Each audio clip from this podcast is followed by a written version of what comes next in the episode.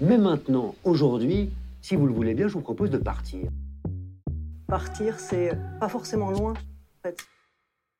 Mais, mais tout de même, il y a, y a une chose que, que il faut qu'on avoue au bout d'un moment, c'est que c'est le plaisir. Quoi. C'est- On, on se casse parce que parce que c'est merveilleux.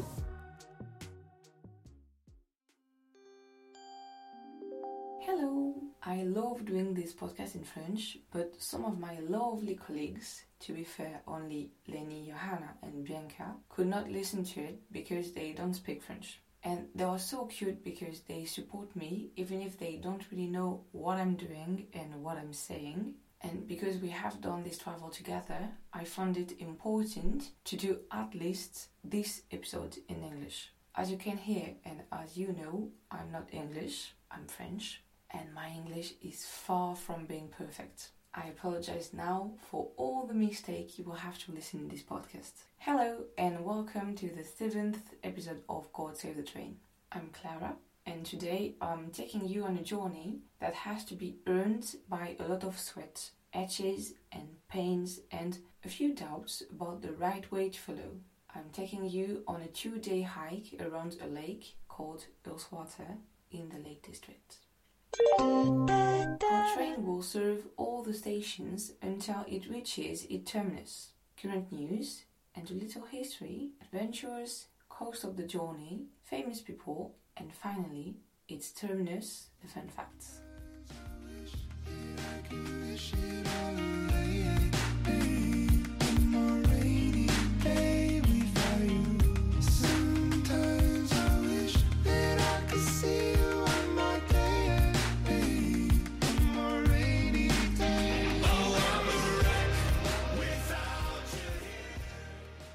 Be honest with you. It took me a long time to make this episode. In fact, it was hard to do because I don't think I will ever be able to tell you how beautiful and light and simple and full of freedom and wonderful colors and different smells, not always good, you will see, it was.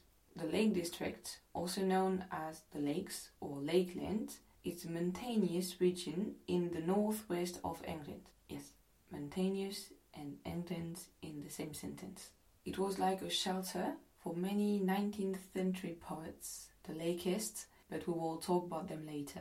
It is first and foremost a national park, the largest of the 13 national parks in England and Wales, and the second largest in the United Kingdom. It is located in a single county, Cumbria. It's one of the few mountainous regions in England, and no, it's not a myth. England is hilly at best, but in general it's quite flat.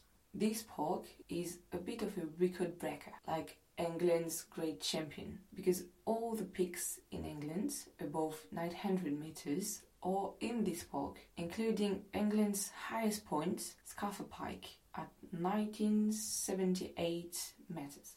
But it doesn't stop there. No, I told you, it's a champ. It also had the deepest and largest lakes in England.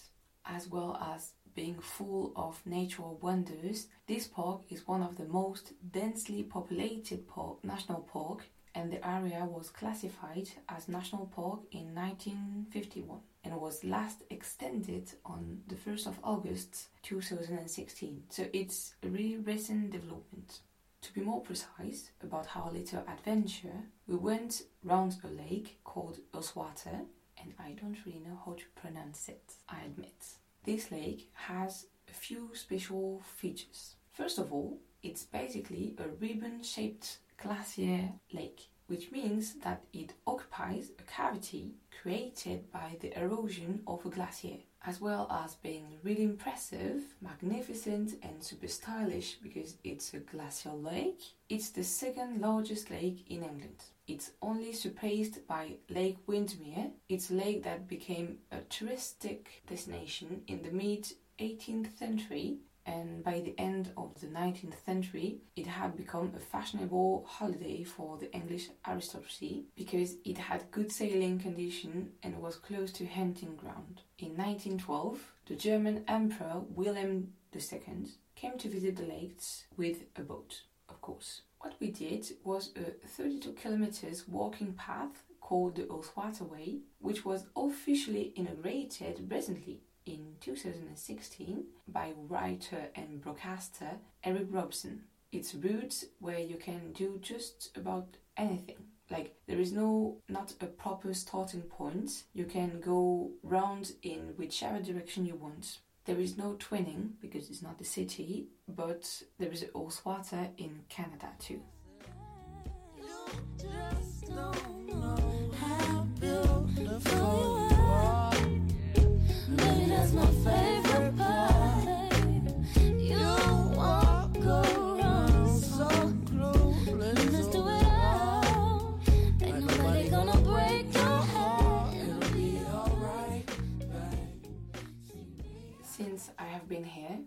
Been the most physically challenging trip, the one where I had to dig deep into my reserve because we walked 32 kilometers in two days. It's not much, but it's still good. I think the best way to describe this trip in a nutshell would be it was worth the doubts and the sweat. I'm making it sound like it was really hard, like Koh-Lanta. Koh-Lanta is a French adventure TV show, but spoiler alert, it wasn't that difficult. I'm going to tell you all about it so you will get the idea. It's a rare thing and we had to negotiate for that, but we managed to go away all together, all the volunteers, and that made it feel like a holiday camp, which felt really good. To put it in a bit of context, where I work, there are like there is employees and there are also six volunteers, us, for the two at the back we don't follow, who do the same job as employees, but the difference is we are not paid to do it. Yeah, there is a problem here. Anyway, among the volunteers, there are two German girls, Johanna and Leni, and four French girls, Lola, Lorena, Alize, who I've already told you about, and me, Clara. Nice to meet you. We all live in the same place, and Bianca, who is Hungarian, he's an employee, but a former volunteer, so she's one of us. And for the song that just popped in your head, it's a gift. It's like it's a French song and not a great one. With the first bus in the morning, the little holiday camp set off to catch its various trains and buses to its destination, which is four hours away with the train. The first day was just a journey because it's a long way across the country, and towards the end of the travel, the landscapes started to change and the magic began to happen. Because it was good to see some relief, but more than that, it was good to see mountains like real one, lots of colors, a different horizon. Thanks to Lola and Lorena, we didn't have to organize much. We just followed along and let things happen and that's really good when you spend your time organizing everything. Thank you very much. So, the first evening, we arrived at the station and had to walk a bit to go shopping and find our roof for the night. First moment of doubt. We were supposed to sleep in little wooden caravans lost in the fields. And we find ourselves in a town along a major highway. Finally, as unlikely as it may seem, we actually arrived in what looks like an abandoned hobbit village between this gigantic main road that we can't hear anymore and a large sheep field. It's a magical place and we are spending a lovely evening all together having drink, learning to do cartwheels. It's one of my 2023 resolution. Chatting, playing games and having few drinks, an apéro. The day after, we just had to get up early enough to catch the bus that would take us to the start of the hike. Honestly, I had no idea what, what to expect. I thought it was going to be a long walk around a lake, quite redundant and boring, but in the end, it wasn't. We didn't have the right number of kilometers on the first day, so we had some doubts about reaching our hostel on time and before dark. But spoiler, we managed it with flying colors. Anyway, we started the hike in the middle of a sheep field. First moment of doubt because there is a lot of very cute lambs, lots of very green grass, and they are all bleating just about everywhere. But by the first hill, we are all out of breath since when like England has hills. We kept going, and small groups formed within the group, which would change through the two days, depending on how pace and whether or not we're tired and stuff. In short, we made good progress in the hike with very different landscapes, fields, sheep, up and downs, and walking on mini trails with a panoramic view of nothingness. No, I'm totally exaggerating, just a view of where you could get hurt if you fall. And it's easy to fall, but no one fell. When you get a bit higher, you can see the lake in the distance and it's starting to make sense. And that's really great fun. The weather has changed a lot, but we haven't had any huge rains, although once for 10 minutes, and that was it. We even saw a lovely waterfall. By the time we had about 8 kilometers left to go, we were pretty exhausted and we came to a village that had just been rained on, so we stopped for a perfectly English cuppa, cup of tea. Then we went back a few meters and the bravest of us, including me, of course, went for a swim in the cold waters of the lake. Obviously, I forgot to take a swimming suit, so I had to go on my underwear, but that's alright. And the, the water was like 10 degrees, and we got into the water really easily. That's lie, of course, but it gave us a boost for the last hour and a half of the walk. When we got to the hostel, we were all walking as if we were like 80 years old. Our feet were burning, our knees were creaking, and we were happy to have arrived. The walk had put us in a kind of euphoria, similar to being drunk, but it was just the effect of tiredness and rather pleasant state in the end. We chatted to some Belgian guy in their 30s who had walked part of England. They were really nice and it felt good to talk to new people, although it's still strange to talk to a stranger in French. We go to bed with our heads full of doubts. We are halfway across the lake and we think we have done the hardest part. No. But the only thing is, we've got a big time constraint. We have a bus, then a train to catch. So we're supposed to have, I don't know, like two hours and a half or three hours of walking. But we're planning to take five hours, telling ourselves that at any moment we are going to have to stop in a village to catch a bus back to town, town where there is the train station. In the morning, everyone got up far too early, so we set off, and there it was a hell of climb. But not a gentle, no, no, like a real climb, like almost like in the Alps, in the middle of free ranging sheep. So you figure that the five hours of safety are not useless and everyone had a hard time and at one time at what point a strange smell so you have to know that at that moment i added a new smell to my olfactory memory that was a dead ship just like the smell of a dead ship the first one was decapitated and the second was just dead we don't really know why Afterwards, we didn't investigate either.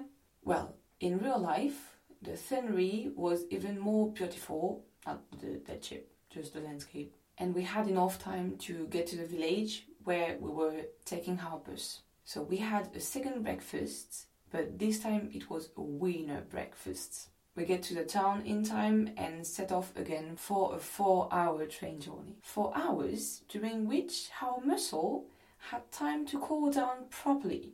So each time we got out for a new connection, there were three of them, we walked as if we were 90 years old this time. I'd like to talk about three things. The first is that whereas I was struggled in the up and down, and I was afraid of slipping downhill with specialized walking shoes and a big but specialized backpack, Penka did everything the same, but with Converse shoes and a Eastpak backpack, and she seemed to struggle less than I did. Then traveling like this remind me of El Camino de Santiago, Compostelle, traveling on the move, being out in nature, outdoor all the time. Time passes in a different way. We share things with each other in a different way too. We can discover each other from a different angle and then our priorities or elsewhere at those moments, and that's good. The last thing is that I'm a bit fed up with English cities. So, seeing the English countryside and finally discovering its national parks, which in my eyes are much more interesting, honestly, makes you love England again. When you're a bit fed up with it and it changes your outlook of the country, I think I prefer this kind of trip. I find that the image you have of a country is very different if you discover it through its tarmac or through its fields and forests and hills. You don't meet the same people either. In the end, it's all very well to say that, but that's also why traveling is so different for everyone. Depending on your point of view, everything changes. So depending depending on the angle you choose to discover a country and its culture, everything changes.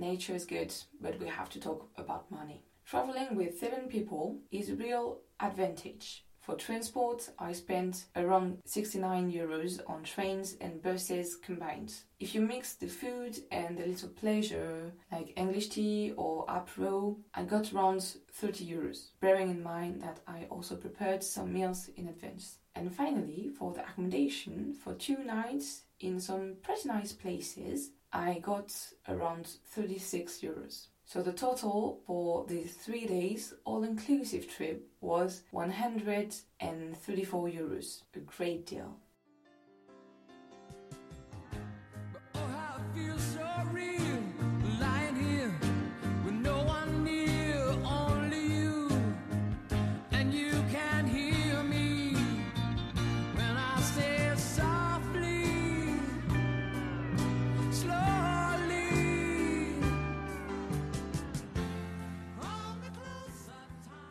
When I say famous people, it's famous people in the area. Like no one was born in the lake, as far as I know, because maybe someone came up with a plan for an aquatic birth. I don't know. But Thomas Clarkson, an anti-slavery activist, lived there, and he was also mates with William Wordsworth. I have no idea how to say this name. Who wrote some famous poems, most of which were inspired by the Lake District because he was a laicist, and among them he wrote Daffodil, after saying Daffodil grow and bloom on the shores of Ullswater on his way back home to Grasmere, who is a small village within the nature park.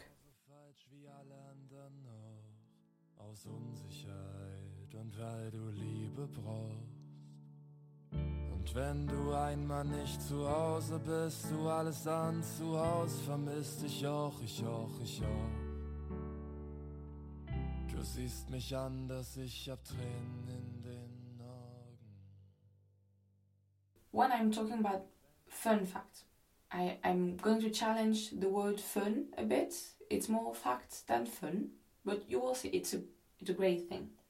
Let's start with the Lakeists.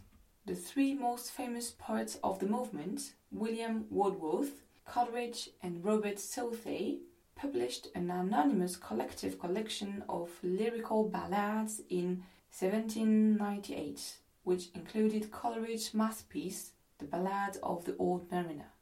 When Coleridge met Wordsworth, the latter had just left Orleans because the revolution had broken out in France. Coleridge introduced introduced him to mystical idealism, to which he would add a moral and human dimension. They then moved to Somerset, on the shores of the Lake Cumberland, where they wrote the lyrical ballads, the manifesto of the Lakeist literary doctrine. Wordsworth transfigured his love of nature and simplicity and exalted familiar reality with a controlled sensibility. Coleridge, on the other hand, wanted to make the words of appearances, appearances and the supernatural sensitive. Both achieved a fusion of the real and the ideal by getting rid of stilt lyrism and artificial formulas. Wordsworth put man back into the simplicity of nature and thus paved the way of romanticism. It's more than likely that I really did quote Wikipedia for these sequences. Sorry. The Lakes by Taylor Swift, it's a bonus track from one of her latest albums, Folklore, and in it she talks about Lakeist and she say that the Lake District is a wonderful place to cry. It's just that, according to the gossip, Taylor visited the Lake District in 2012 when she was dating Harry Styles. So Taylor Swift dedicated the song to this natural park to tell just how amazing it is and it inspires artists because it's so beautiful. In the Lake District Awards, as a great gem, it's a UNESCO World Heritage Site. So, okay, we will talk about something really not funny. Before, there is geese in the lake, alright? And in 2022, several witnesses saw grey lag geese, so these geese, from the lake being dragged underwater on several occasions, but the cause is still unknown. The hypotheses are that there is a very large fish, such as a pike in the lake, or a glaucus seaweed, or otter, we don't know. Dr. Roger Sweeting of the Freshwater Biological Association has also suggested that the birds could have become entangled in abandoned fishing lines and that they would in fact have become exhausted and that's it. As a result, there are a lot fewer geese, a higher mortality rate. I didn't saw any geese, but we saw far too many sheep, dead or alive. Despite its name, only one body of water in the Lake District contains the word lake in its title. The Lake Bassenthwaite. I have no idea how we pronounce this either. The others being called Mare, Waters, Tarns, Reservoir, but not Lake. And finally, Donald Campbell set the world water speed records at Ullswater on the 23 July 1955 when he flew the Bluebird K7 jet seaplane at a speed of 3,000 3025.53 kilometers by hour. A norvég honlapokon terjed a hír, hogy visszaütött a pofon. Megjött a régen várt kezdődhet egy még újabb szakasz. That's the end of the journey, and before letting you off the train, I'd like to say a few words to you. First of all, thank you for listening and for staying until the end of this episode. Then I'd like to mention the wonderful music that has been with us through this journey because what would be a journey without music? The first one is Wrecked by Imagine Dragons, then my favorite part by Mac Miller feats Ariana Grande, then Bohemian Rhapsody by Queen, Tiny Dancer by Elton John, Ich auch der Maiberg. Tartos béke, de Kaukazus. and The Lakes by Taylor Swift.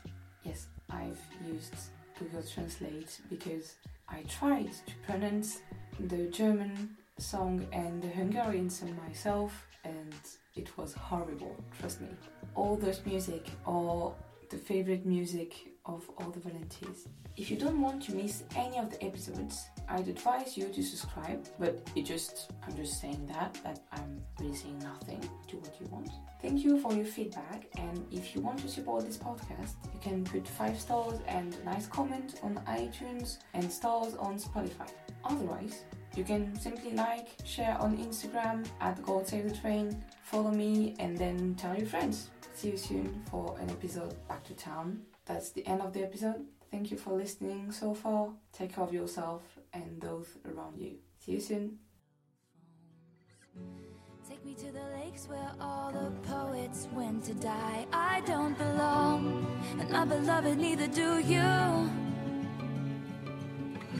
Those Windermere peaks look like a perfect place to cry. I'm setting off, but not without my music.